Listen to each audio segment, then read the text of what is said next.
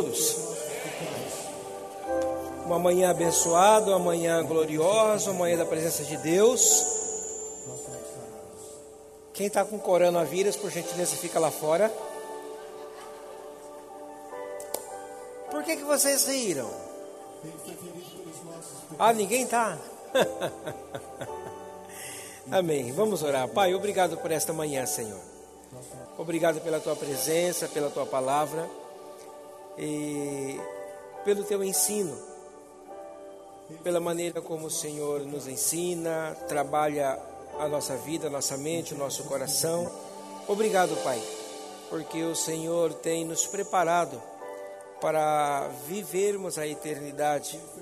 E isso é tremendo, isso é maravilhoso.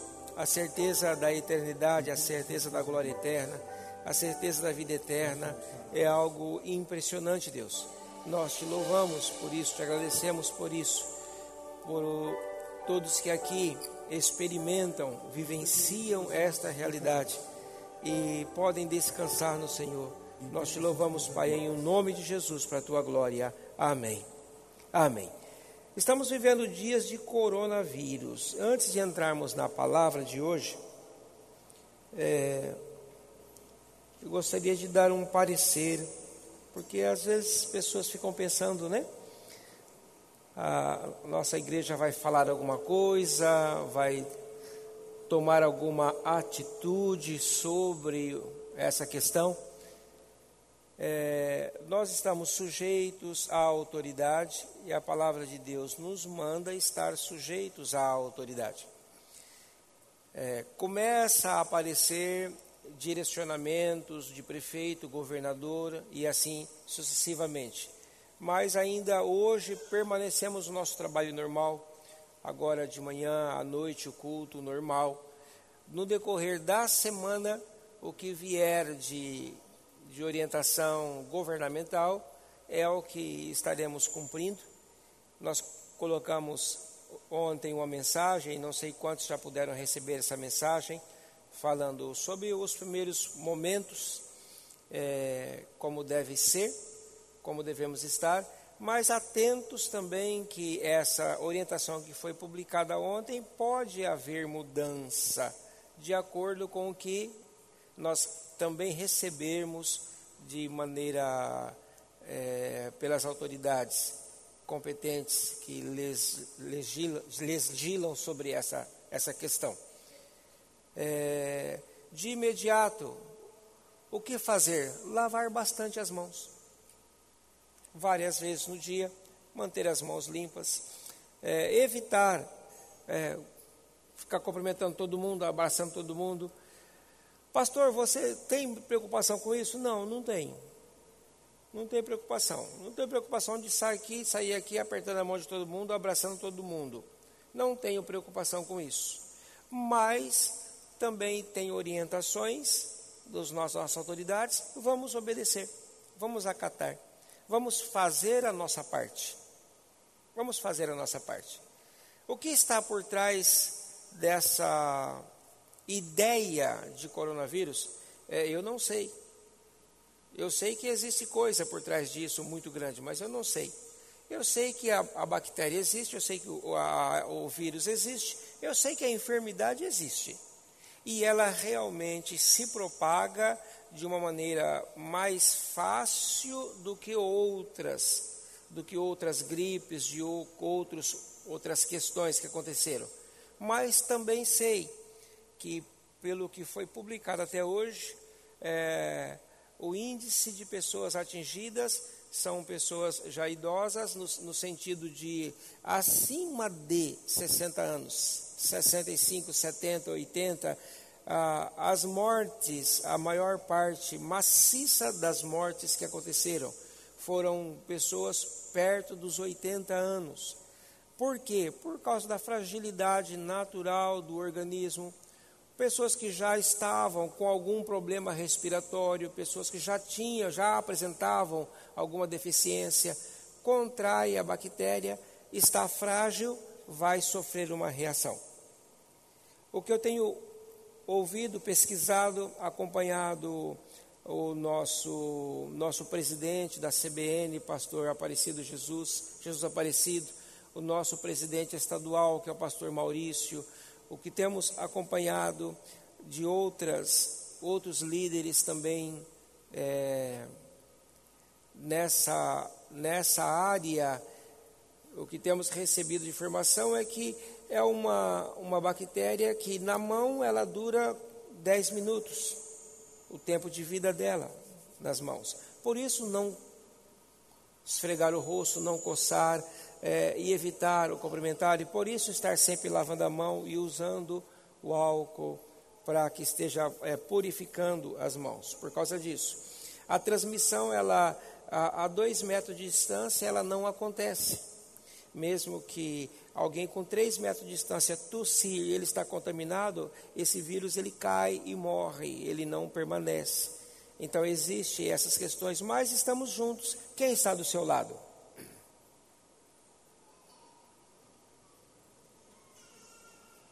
Você dormiu com essa pessoa? Alguns sim, mas a maior parte não. Né?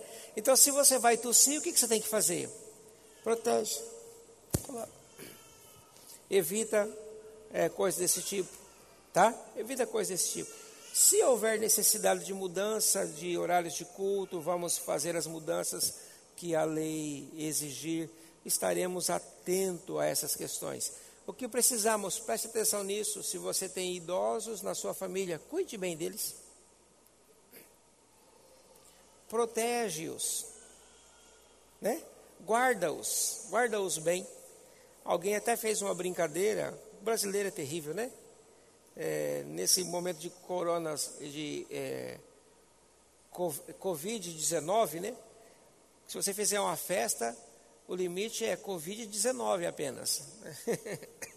Não Covid mais do que 19. O povo brinca demais, mas no sentido, há, há uma vida que continua. A vida continua. Precisamos apenas ser prudente nos resguardar. Proteja os velhos, guarde-os, protege-os. É, crianças, jovens, são a, a, a classe menos atingida. Tá? É a classe menos atingida. E há ainda um outro, uma outra questão que é a, a incidência do vírus, ela, ele se deu de maneira fortíssima nas, nas regiões frias país como o Brasil tropical, a, a, os especialistas, os especialistas falam isso, tá? Que a, a probabilidade é que seja muito fraco por causa do calor, porque é um vírus que não suporta a alta temperatura. Então, em vez de tomar, em vez de tomar sorvete e beber Coca-Cola, bebe chá. Chá quente, café quente. Né?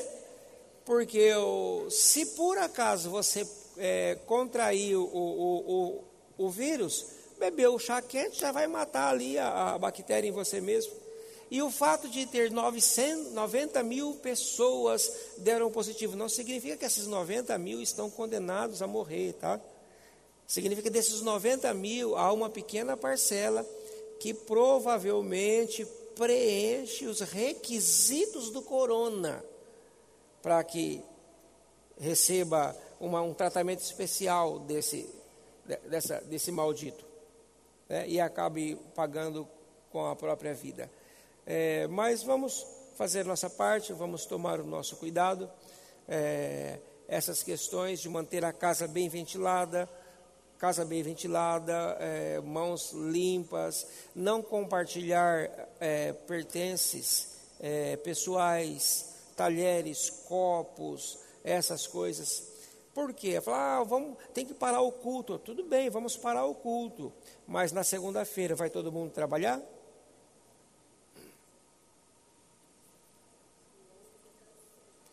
Pensa em São Paulo, por exemplo. Quem conhece São Paulo? Quem já pegou o metrô cheio em São Paulo? A nossa igreja nunca esteve cheia como um vagão do metrô cheio em São Paulo. É algo terrível. Então, são situações que você. É, ele pode determinar o fechamento? Pode, ele tem autoridade para fazer isso, ele pode determinar. Mas, é o que eu falo, o que está por detrás desse coronavírus eu não sei. Eu conversei com algumas pessoas, com vocês eu posso falar, não, o, intuito, o intuito não é provocar alarde ou, ou brigas desnecessárias, mas morrem por dia cerca de 24 mil pessoas de fome. De fome. Por dia, 24 mil pessoas. E o planeta Terra produz comida suficiente todos os anos, que daria para alimentar toda a população da Terra por três ou quatro anos. A produção de um ano. E os governos não resolveram esse problema. Não quiseram resolver esse problema. Estão preocupados com o corona. Porque a fome mata Quem?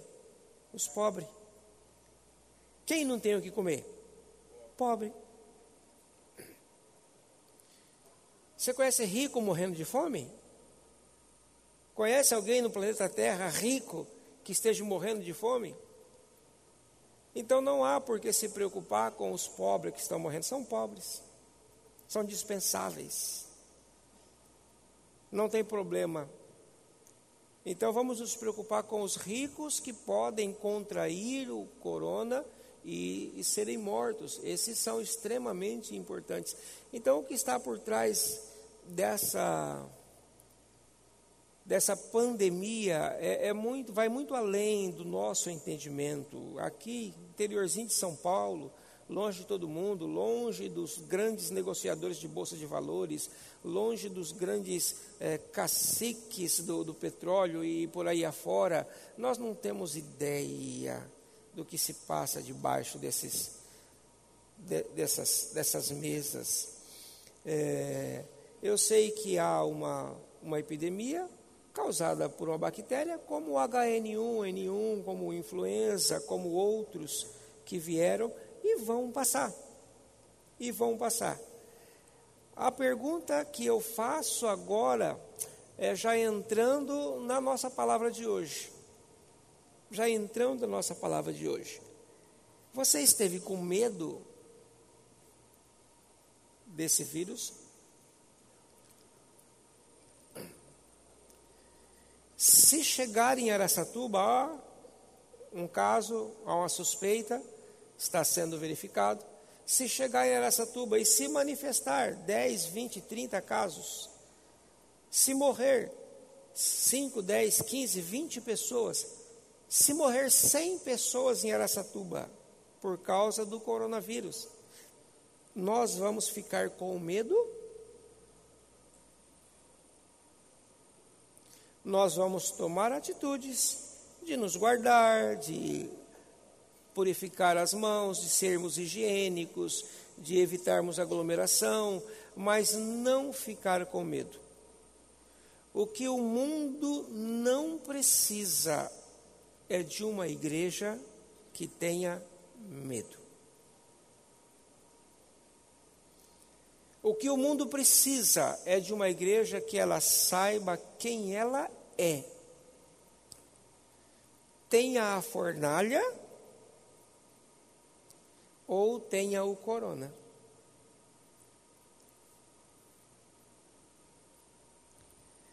Da, Sadraque, Mesaque e Abednego não conheceram o corona, eles conheceram a fornalha.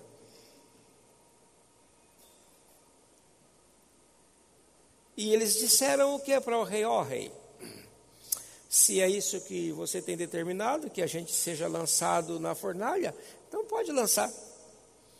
É, mas é, e, o que vai acontecer com vocês? Olha, duas coisas podem acontecer conosco. É, uma, Deus, o nosso Deus, ele pode nos livrar. Entramos e saímos da mesma maneira que entramos.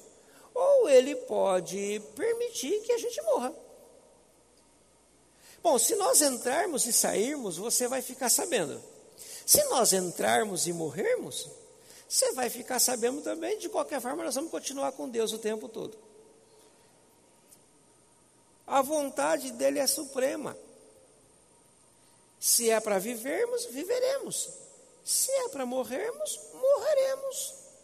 Mas estamos firmados no governo de um Deus poderoso, de um Deus tremendo, de um Deus excelso, de um Deus majestoso. Na época da peste chamada peste negra, chamada peste negra, houve um, um irmão nosso que se pronunciou mais ou menos dessa maneira. Se tenho que lavar as mãos, vou lavar as mãos. Se tenho que evitar aglomerações, vou evitar aglomerações. Se tenho que dormir isolado, cada um na nossa casa, vamos dormir isolado, cada um na nossa casa. O que for orientado para se fazer, nós vamos fazer. Contudo, se Deus achar que devemos partir nessa peste negra, louvado seja o nome do Senhor. Isso há centenas de anos atrás, na peste negra.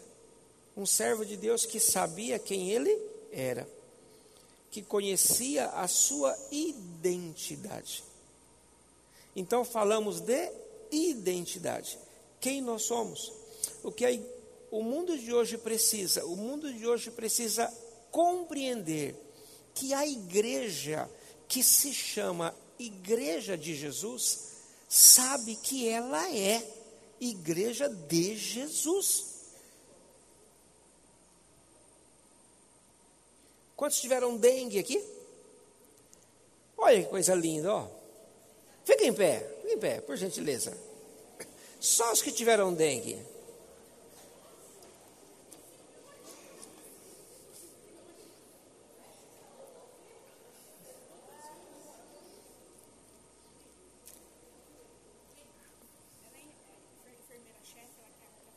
Ela é enfermeira-chefe, a irmã Priscila. Priscila é um perigo, gente. Podia dar o microfone para ela, mas se eu der o microfone depois eu não consigo falar depois. Eu não consigo voltar a falar. Então, pera um pouquinho, sobe aqui. É, sobe.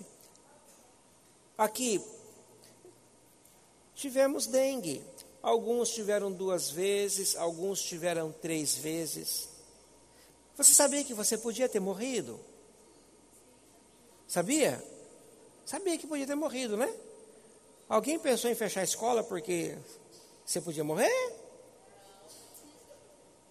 Não? Duas dengue e uma chikungunya. Gente do céu. Você atrai coisa ruim. Não brincando, a pastora, pode sentar, queridos. A pastora Rita teve duas vezes, a terceira vez ameaçou também, mas foi meio controlado. Pode sentar, irmão Manuel. Pode sentar, querido. Aí, ah, nós passamos por situações, passamos por problemas. Se todos nós que fica, ficamos em pé, se tivesse morrido por causa da dengue, o que, que teria acontecido? Vocês estavam no céu. Eles não ficaram contentes com a ideia, não, que estavam no céu se tivesse morrido. Vocês queriam que eu falasse que vocês, tivessem, vocês estavam no inferno? Não, né? Se eu falasse que vocês estavam no inferno, vocês falavam o quê? Misericórdia, está amarrado, né? Mas eu falo, se vocês tivessem morrido, vocês estavam no céu. Ah. Glória a Deus, aleluia! Eu estava no céu se eu tivesse morrido. Essa é a identidade do cristão. Não é ter medo do problema, temer o problema sim.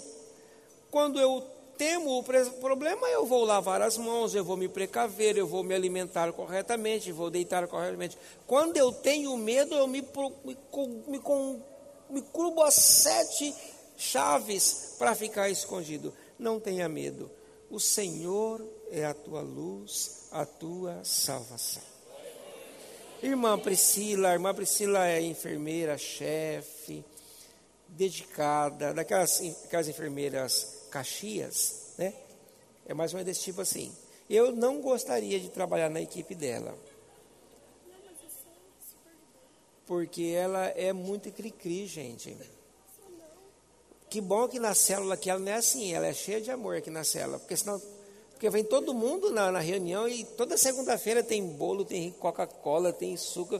Eu estou querendo passar para essa célula dela aqui já, viu? Ainda tem educação e saúde. E, tem, e ainda tem educação e saúde. Amém. Mas nos fala alguma coisa mais, Priscila, aqui. É assim, Precisa. é só para tranquilizar nossos irmãos que não temos nenhum caso confirmado no município de Aracatuba. Nós estamos com três casos em investigação. O que, é investigação? Foi coletado todos os dados do paciente, né, o estado, a cidade que esses, esses suspeitos foram viajar.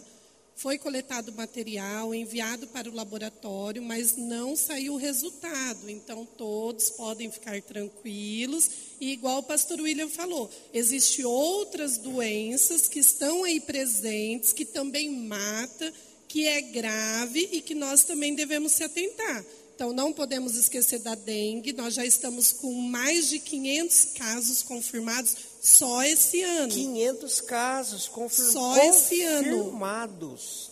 Só esse e eu estou preocupado com o corona, que não tem nenhum caso confirmado. E esse ano também nós temos um caso Entende? confirmado de sarampo. Então, o sarampo, ele transmite muito mais rápido do que o Covid-19. Covid, gente, Covid-19 é o nome da doença. Coronavírus é o nome do vírus, ok? Só para que vocês entendam. Um sarampo pode contaminar 18 pessoas. Uma Covid, ela contamina de 2 a no máximo 3 pessoas. Então, fiquem tranquilos, não temos caso confirmado. Se certo. tivermos, eu sou responsável pela vigilância epidemiológica do município, vou publicar em todas as redes quando tiver algum caso confirmado da doença. Amém?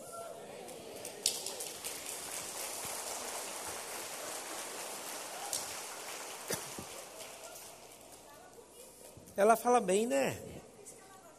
Vai pregar quinta-feira.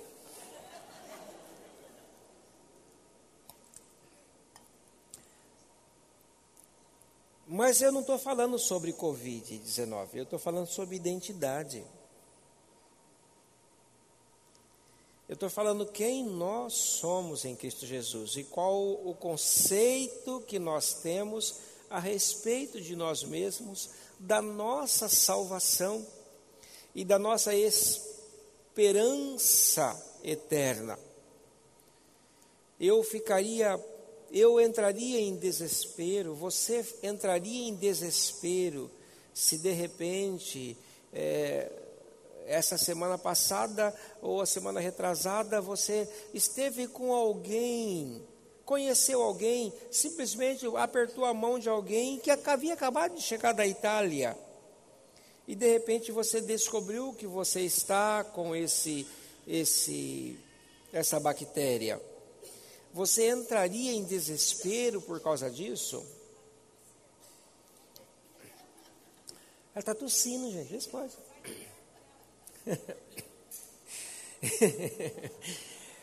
Você entraria em desespero por causa disso?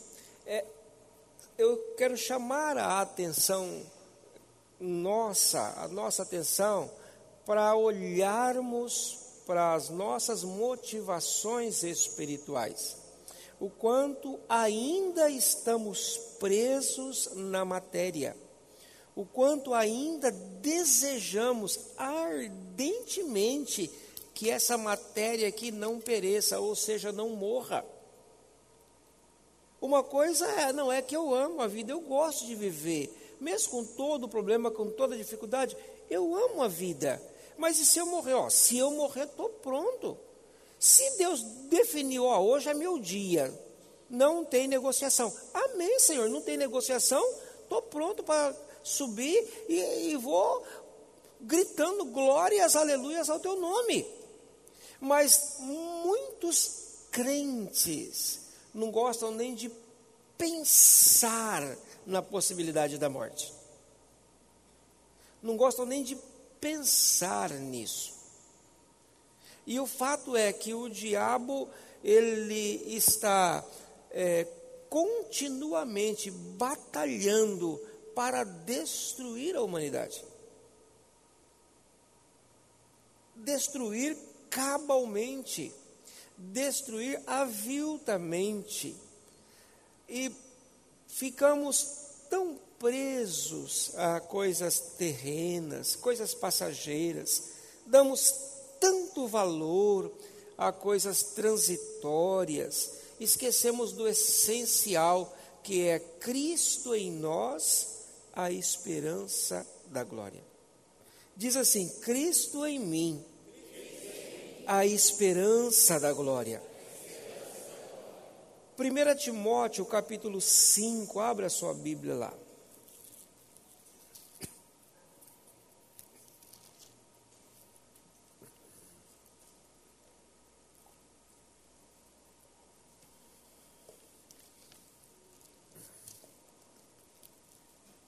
Para tranquilizar também os mais os mais angustiosos, mais ansiosos.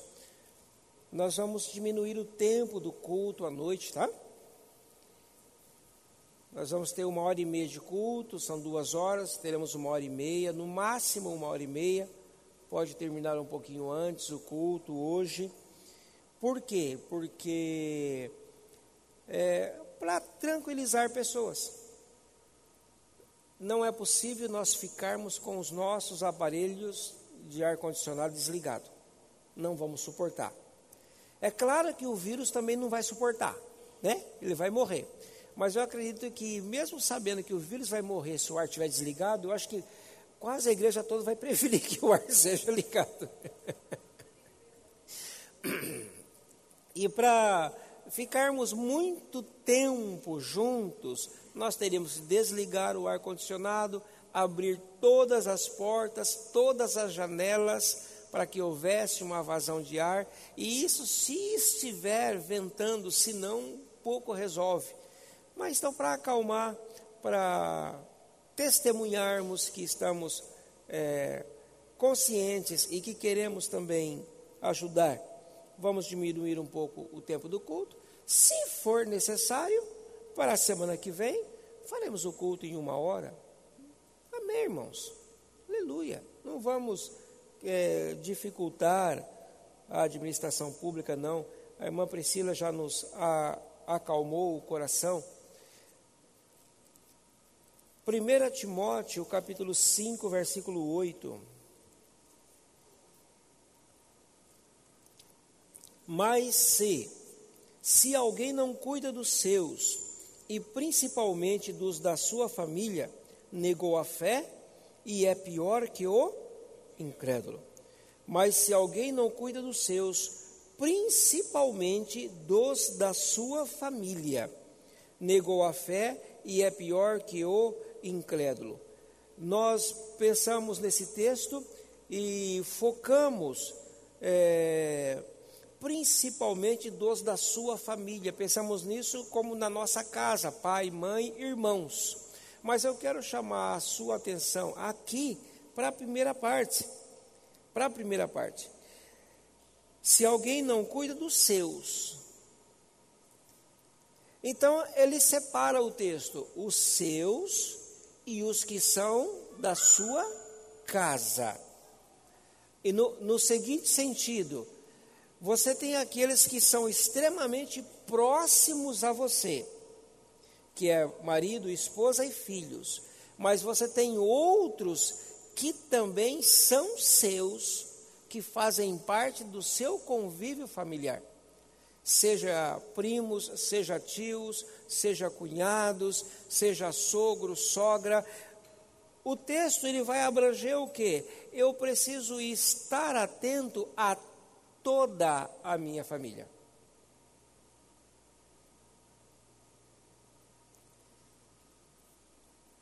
Na sequência, uma exortação e na sequência, uma disciplina. né? Se você não cuida, negou a fé. E é pior que o incrédulo. Meu Deus, a, a, palavra de Deus tem umas coisas assim que de vez em quando deixa a gente preocupado, né? Fala umas coisas fortes para a gente, é difícil você é, ouvir algumas coisas desse tipo assim, mas está escrito e nós temos que atentar para o que ele quer nos ensinar. Nós precisamos entender que o texto fala sobre família. Precisamos entender que há uma importância especial na palavra de Deus concernente à família. Lá em Gênesis, quando Deus cria o homem, há uma palavra que é extremamente forte: é façamos o homem conforme nós somos. Façamos o homem à nossa imagem, à nossa semelhança. Deus cria o homem semelhante a si mesmo. E ele fala o que com isso? Então, isso aqui vai ocupar a minha atenção, porque se eu estou dando para esse homem que eu estou criando a minha própria identidade, se existe uma coisa que eu vou fazer, penso Deus é, conjecturando consigo mesmo, é eu vou cuidar daquilo que me identifica. Então, Deus tem um carinho especial pela sua vida. Deus tem um carinho especial pela sua casa, Deus tem um carinho especial pela sua família, Deus tem um carinho especial pela sua história. Aí você começa a compreender por que, que o diabo se levanta tão ferozmente contra a família. E como que ele tenta de todas as formas possíveis minar a resistência de uma casa, de uma família, de um lar, de um convívio. Porque ele sabe que isso identifica a Deus e há um compromisso, há uma revelação de Deus na nossa vida. Nos afetar, nos destruir, é atingir o próprio Deus. Se permitirmos que o diabo nos atinja, de uma certa forma, nós estamos permitindo que através de nós o diabo possa afetar a Deus. Olha lá, o Senhor colocou da sua identidade nele, o Senhor, o senhor toma tanto cuidado nisso, cuida tanto disso, mas parece que ele mesmo não se preocupa com isso, não. O que tem valor para o Senhor, ó, comida de porco lá na terra, hein? O senhor fez coisa certa? Será que o senhor agiu bem em criar esse homem do jeito que ele é? A importância da família na sociedade, o projeto de Deus. Famílias que sabem o valor da fidelidade, primeiro com Deus e depois com o próximo. Pessoas que sabem o valor da fidelidade com Deus, ele vai saber o valor que existe ou que precisa existir na vivência da humanidade, do ser humano. Quando você encontra alguém que não consegue se relacionar com a sua família, não é que não consegue se relacionar com uma pessoa ou uma outra pessoa da família. Esse, esse tipo de, de situação existe muito. Mas quando você encontra alguém que ele tem dificuldade de relacionar com a maior parte da família, quem que está com problema?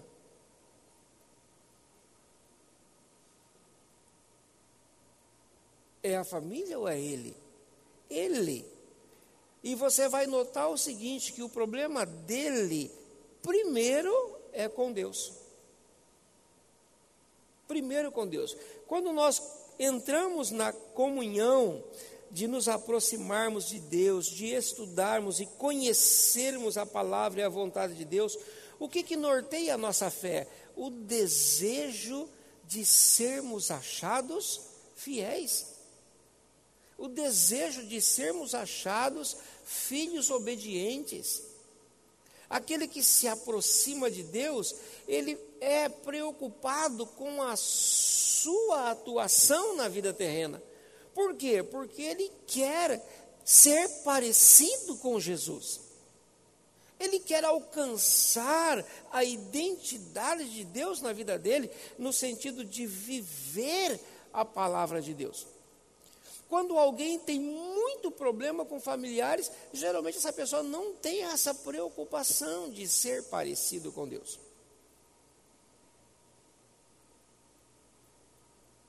Participa, está presente, vai, está aqui, está ali, canta, dança, às vezes toca, às vezes canta, às vezes prega.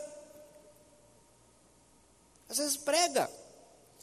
Mas não tem preocupação de ser parecido com Deus.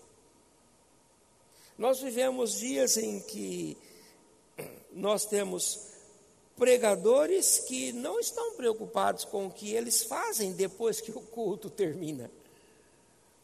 Infelizmente é uma realidade, queridos. Nós temos que entender que isso existe aos montes.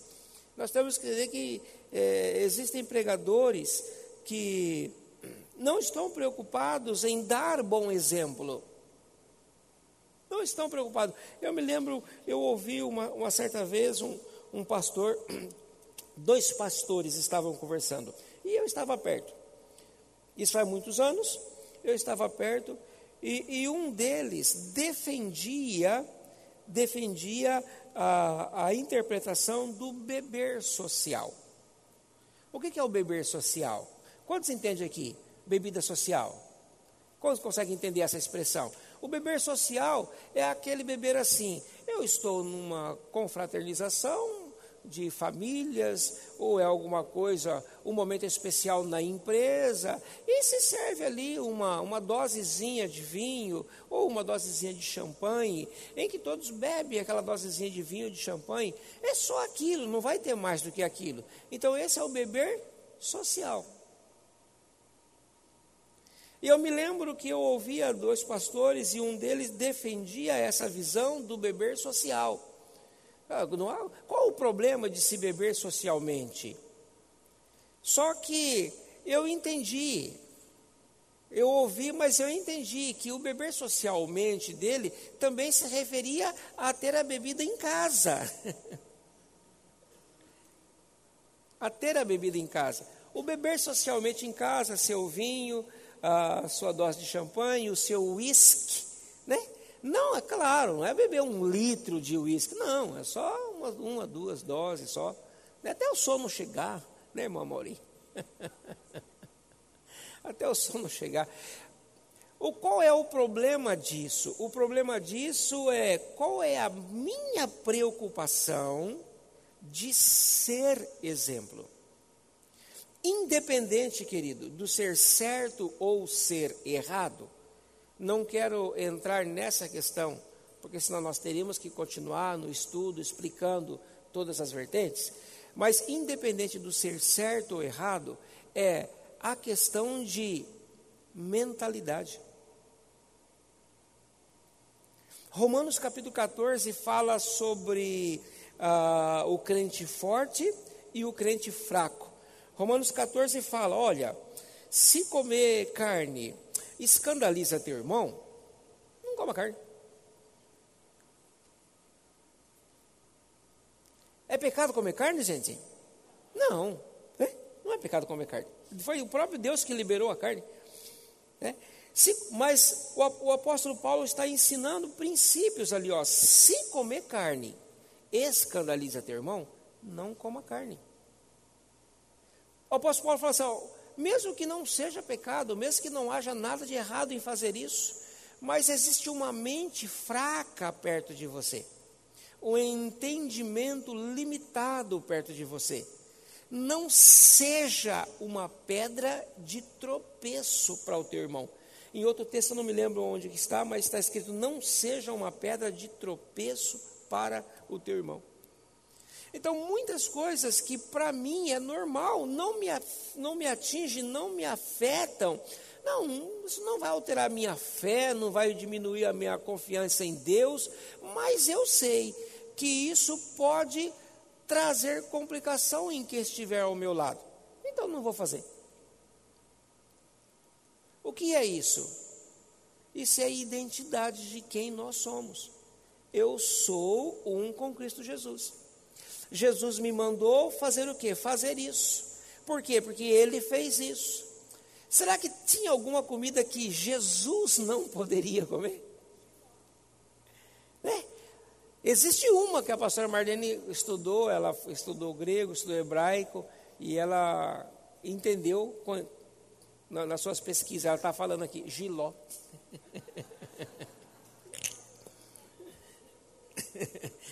Existe alguma comida que Jesus não poderia comer? Ele é o Criador de tudo. Ele é o Senhor absoluto de tudo. Se ele gostasse de tomar uma birita, ele estaria fazendo coisa errada? Entende? Eu quero que você compreenda o nível que nós estamos chegando de, de identidade em Cristo Jesus. Então, mesmo que existam muitas coisas que eu acho normal, eu vou evitar. Por quê? Porque tem pessoas que são afetadas por aquilo ali. São pessoas que não têm uma fé forte o suficiente para é, manusear aquilo, para compreender aquilo, para entender aquilo. Quando o Paulo fala aos Coríntios: se alguém não cuida dos seus, principalmente é, da sua casa, alguém não cuida da sua família, pensa. E aqui eu, aqui agora eu talvez eu, eu aperte um pouco você. Pensa nas pessoas da sua família, não só o pai, a mãe o irmão, mas pensa no primo, no tio, no avô, no sobrinho, o que eles pensam sobre você? Qual é a ideia que eles têm do Jesus que você serve? Quando eles pensam na sua vida, nas suas palavras, nas suas atitudes, nas suas escolhas, qual é a ideia que eles têm de Jesus? Por quê? Porque deixa dizer uma coisa para você: essa ideia do isso pode, isso não pode, isso pode, isso não pode, isso pode, isso não pode, isso pode, isso não pode, isso gerou nos incrédulos uma visão errada da igreja. Então, os incrédulos muitas vezes ditam as regras. O crente não pode fazer isso. O crente não pode fazer isso. Porque foi gerado isso na cabeça deles. Foi gerado isso no decorrer dos tempos. E agora, se você fizer, ele fala, ah, para ser crente igual fulano, eu não quero. Por quê? Porque o crente não pode fazer isso e ele faz. Então, até você convencer ele que a, o que importa não é isso, o que importa é ele conhecer Jesus, reconhecer os seus pecados, entender que ele precisa de perdão dos seus pecados, receber a salvação. Muitas vezes ele já morreu e não deu tempo de você fazer isso aí. Então, pesa sobre nós, pesa principalmente na nossa casa, o que a nossa família pensa a nosso respeito. É por isso que muitas vezes tem coisas que nós podemos fazer normalmente, não há problema nenhum, mas por causa da nossa família, nós precisamos evitar. Precisamos ter cuidado. Precisamos andar mais cuidadosos, mais zelosos um pouco. A ideia de da do drink, me foge o termo, do drink no casamento, a celebração da, do, dos noivos e os padrinhos. É, muitos cristãos nessa hora é, não usam o guaraná, o suco de laranja, a Coca-Cola, não, eles usam o vinho. E, e, a maior parte não usa o vinho, suco de uva, usa o vinho com álcool. Às vezes é a única hora que aquele casal de noivo vai realmente experimentar, que eles não gostam. Mas existe um ritualismo, uma festa bonita e faz aquilo. Só que às vezes entre os familiares, a crente pode beber.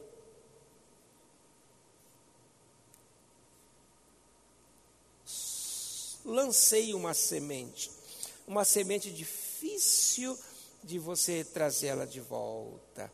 O cuidado que nós precisamos ter quando nós entramos em se alguém não cuida dos seus, principalmente da sua família, negou a fé e é pior que o incrédulo.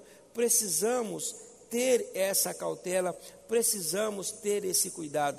A família viverá no modelo bíblico desse jeito? A família precisa viver um modelo bíblico, a família precisa experimentar um modelo bíblico.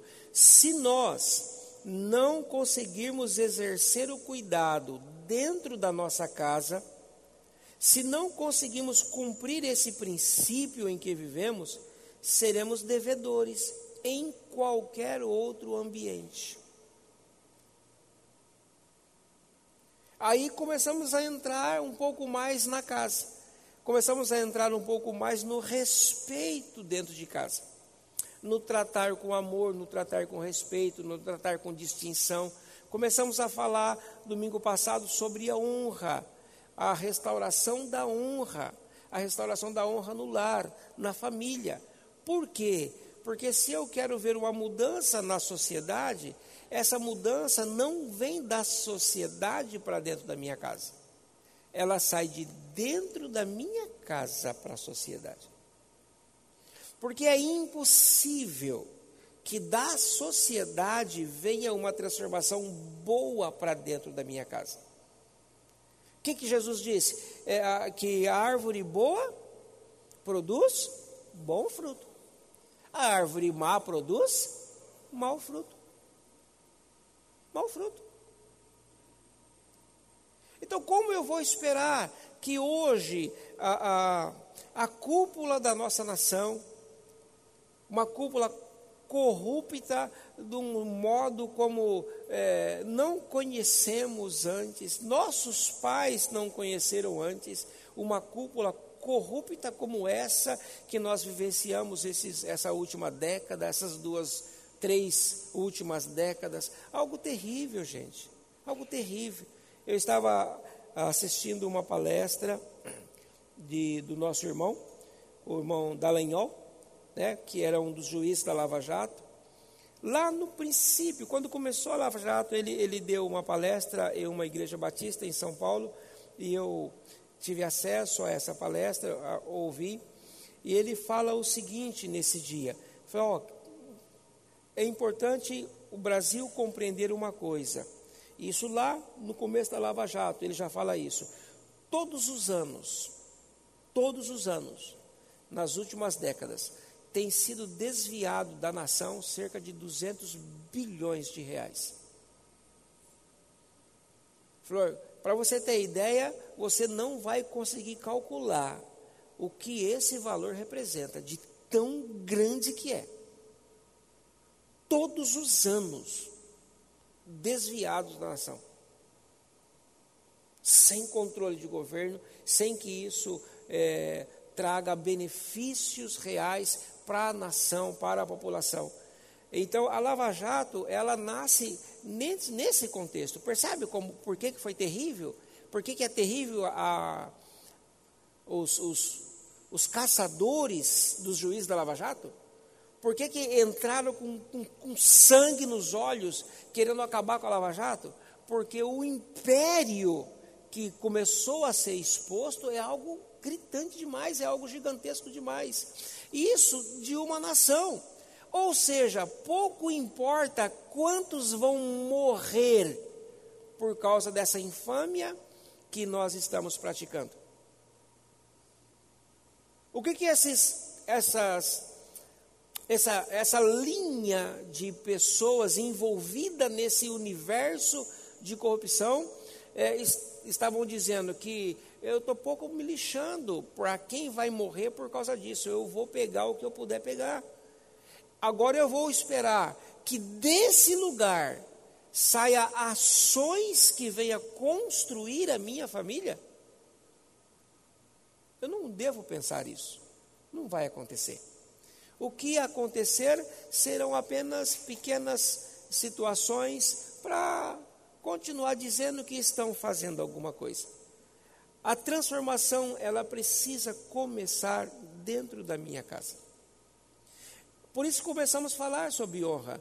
Nós precisamos voltar ao princípio de honra, de honrar pessoas, pessoas em evidências, pessoas em autoridade. Quem é seu chefe no serviço? Você o confronta ou você o honra? Ou você é, considera ou você o respeita? Olha que Pedro já falava isso lá nas cartas de Pedro, ele vai falar: olha, ah, seja é, fiel ao seu chefe, ao seu patrão, mesmo que ele seja ruim, mesmo que ele não seja uma boa pessoa. Tipo, você faça a sua parte. Pedro falando isso há dois mil anos atrás. Há dois mil anos atrás. Porque muitas vezes querem, mas, mas não vale nada o cara, por que eu tenho que honrar ele? Porque você trabalha para ele.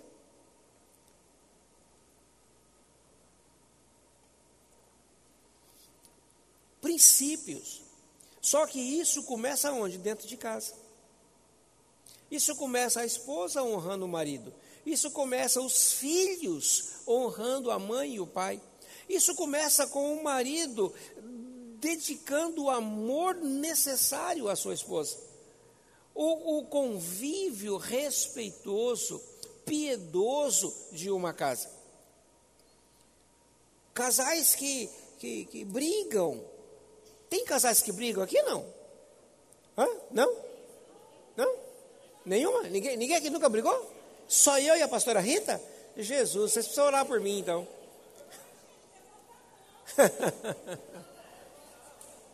Eu já tive algumas discussões com a pastora Rita, em 30 e alguns anos de casado.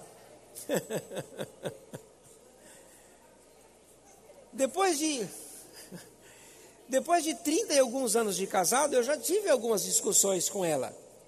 Mas acredite, eu nunca bati nela. Não que eu não fiquei com vontade. Não, eu nunca fiquei com vontade. Mas ela ficou com vontade de bater em mim, isso eu tenho certeza. ela ainda tem? É, a pastora Marlene falou que ela ainda tem uma, umas crises ainda, de vontade de bater em mim, mas nunca bateu em mim. Eu estou falando brincando, mas eu estou falando de coisas reais, na igreja, de casais, crentes salvos, que conhecem a Jesus que conhecem a palavra, que buscam, estão lutando para viver a palavra, mas conseguem bater um no outro. Conseguem. Assim. O que significa isso? Não, trazer a unha assim, ó. Deus.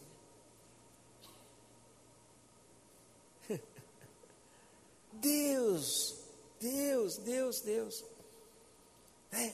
Calcula um casal em que eles têm que estar bem vestidos, senão, se mostrar a costa, vai ver o, a mão que desceu assim, né? ou o vermelho na, do lado. É, mas, pastor, não são convertidos? São, amados, são. É que a maneira deles pecar é diferente da sua. Tem alguém que peca mentindo. Tem outro que peca é, roubando. É, ainda tem crente que rouba ainda. tem gente que rouba dentro da igreja. Ai, Jesus. É, a Bíblia, o irmão, o irmão foi embora e esqueceu a Bíblia aqui. Né? Aí lembrou em casa, mora muito longe, já está tarde. Ah, é domingo de manhã, à noite eu pego, eu vou lá no culto à noite. Aí chega à noite já não encontra mais a Bíblia. Irmão Mauro, você viu? Não, mãe, eu limpei aqui, não vi nada aqui não. Ah, mas será que ela vai não, Se alguém tivesse achado, teria entregue para mim. E às vezes a pessoa achou e não entregou para o irmão Mauro. e quem pegou, não pegou por engano porque sabia que não era dele. O que, que é isso? Isso chama-se apropriação indébita. Apropriação indébita. Em outras palavras, é furto. Crente que tem uns probleminhas de apropriação indébita. Se tem um problema de apropriação indébita na igreja, você acha realmente que não vai vai perder a chance de pegar o dinheiro na carteira do pai ou da mãe ou do em casa?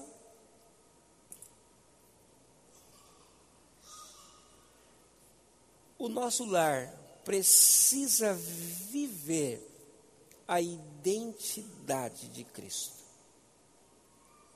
Nós precisamos nos preocuparmos em identificar a nossa casa como um pedaço do céu, um lugar da habitação de Deus, um lugar em que Deus esteja agindo, em que Deus esteja trabalhando. Tá? Na honra, na consideração, no respeito, no carinho, na preocupação. É a partir de casa, querido. Não adianta você ficar preocupado na igreja com a lâmpada que está queimada, né? Ou, ou, o portão. Mas, pastor, você vai abrir aquele portão do fundo. É, vai facilitar mais as pessoas entrarem. As pessoas, olha que preocupação linda. Mas de repente em casa a coisa está pegando fogo. Não consegue respeitar em casa a esposa. Não consegue tratar os filhos com carinho. Quer organizar o estacionamento da igreja.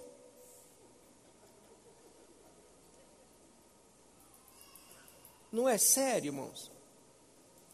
É sério. É sério, é sério mesmo. É, então, a partir da minha casa, o que pode acontecer? Ou o que pode melhorar? Tá bom em casa? Tá, mas dá? Dá para melhorar. Se coloca de pé, por gentileza. As lições não ficaram prontas, o Júnior precisou é, socorrer a irmã Gil.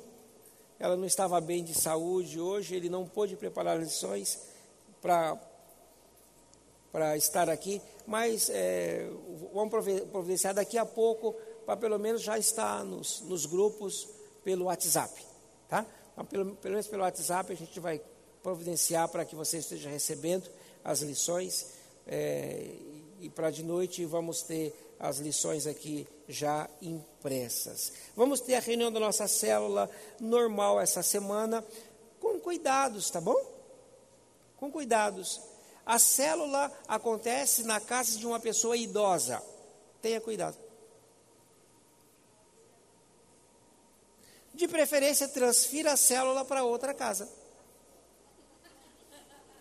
Entendeu? De preferência, transfira. Para quê? Fazermos a nossa parte. Vamos ser cuidadosos. Vitrinho de gel, né? deixa lá, já avisa todo mundo, manda o WhatsApp, querido. Assim que você chegar em casa, já tem um vidrinho de gel ali na entrada. Antes de cumprimentar todo mundo, já passa o gelzinho para a gente fazer a nossa parte. Né? Se alguém nos perguntar alguma coisa, nós vamos responder: não, nós estamos tendo cuidado ninguém vai poder nos questionar. Se alguém está gripado, resfriado, ó, essa semana fique em casa, não venha na célula. Tá? No culto à noite, está gripado? Não vem, irmão. Acompanha pela internet. Vai ter, já avisamos o nosso pessoal, precisa transmitir hoje, não pode falhar, porque se alguém está resfriado, está com problemas, fragil, uma saúde fragilizada, às vezes não é nem gripe, mas tem uma saúde bastante fragilizada, acompanha pela internet, tá? Para quê? Para evitar problemas, né? Para não dar razão ao inimigo. Não dar razão ao inimigo. Vamos ter esse cuidado. O, o, a, a saudação é com o pezinho, né? Sim. Ou com o cotovelo. ah, é umas brincadeiras, mas é, é, é sermos esse, esse cuidado, tá bom? Aquele que não cuida dos seus, da sua casa, negou a fé. Se nós, como igreja, não tivermos um certo padrão de cuidado, as pessoas, assim como a bebida, o cigarro, o baile, vão falar a mesma coisa. Os crentes, eles não fazem nada para ajudar. É que eles não sabem que a gente, né? Gente está salvo e se morrer a gente vai para o céu. Não está preocupado com morrer. A gente vai viver, mas se morrer a gente sabe que a gente vai para o céu. Amém, irmãos? Amém, não, né, irmão Joaquim?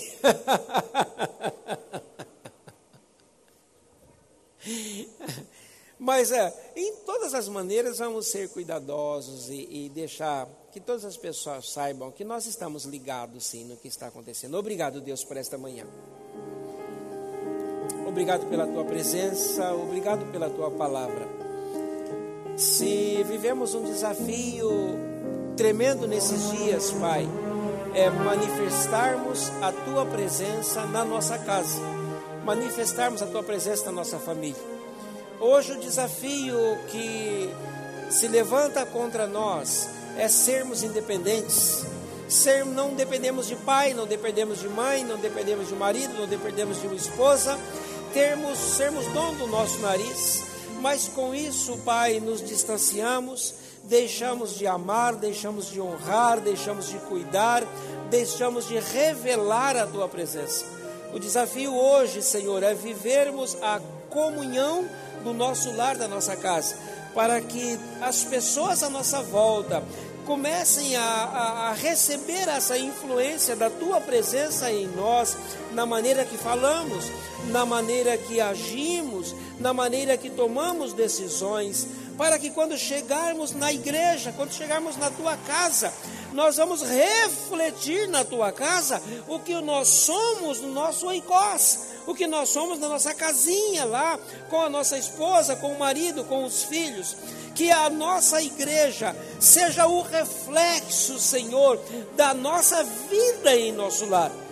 Para que? Para que as pessoas conheçam a igreja e entendam que há um povo que busca e teme ao teu nome, porque vivem a comunhão, vivem o amor, vivem a presença verdadeira de Deus que a tua graça em nós, no nosso coração, na nossa mente, nos fortaleça, nos dê esse entendimento para nos policiarmos, para fecharmos portas que abrimos, para destruirmos possibilidades que poderiam se levantar contra a unidade da nosso lar, da nossa casa, para que saibamos, Pai, construir relacionamentos abençoados e abençoadores. É a nossa oração, em o nome de Jesus, para a tua glória.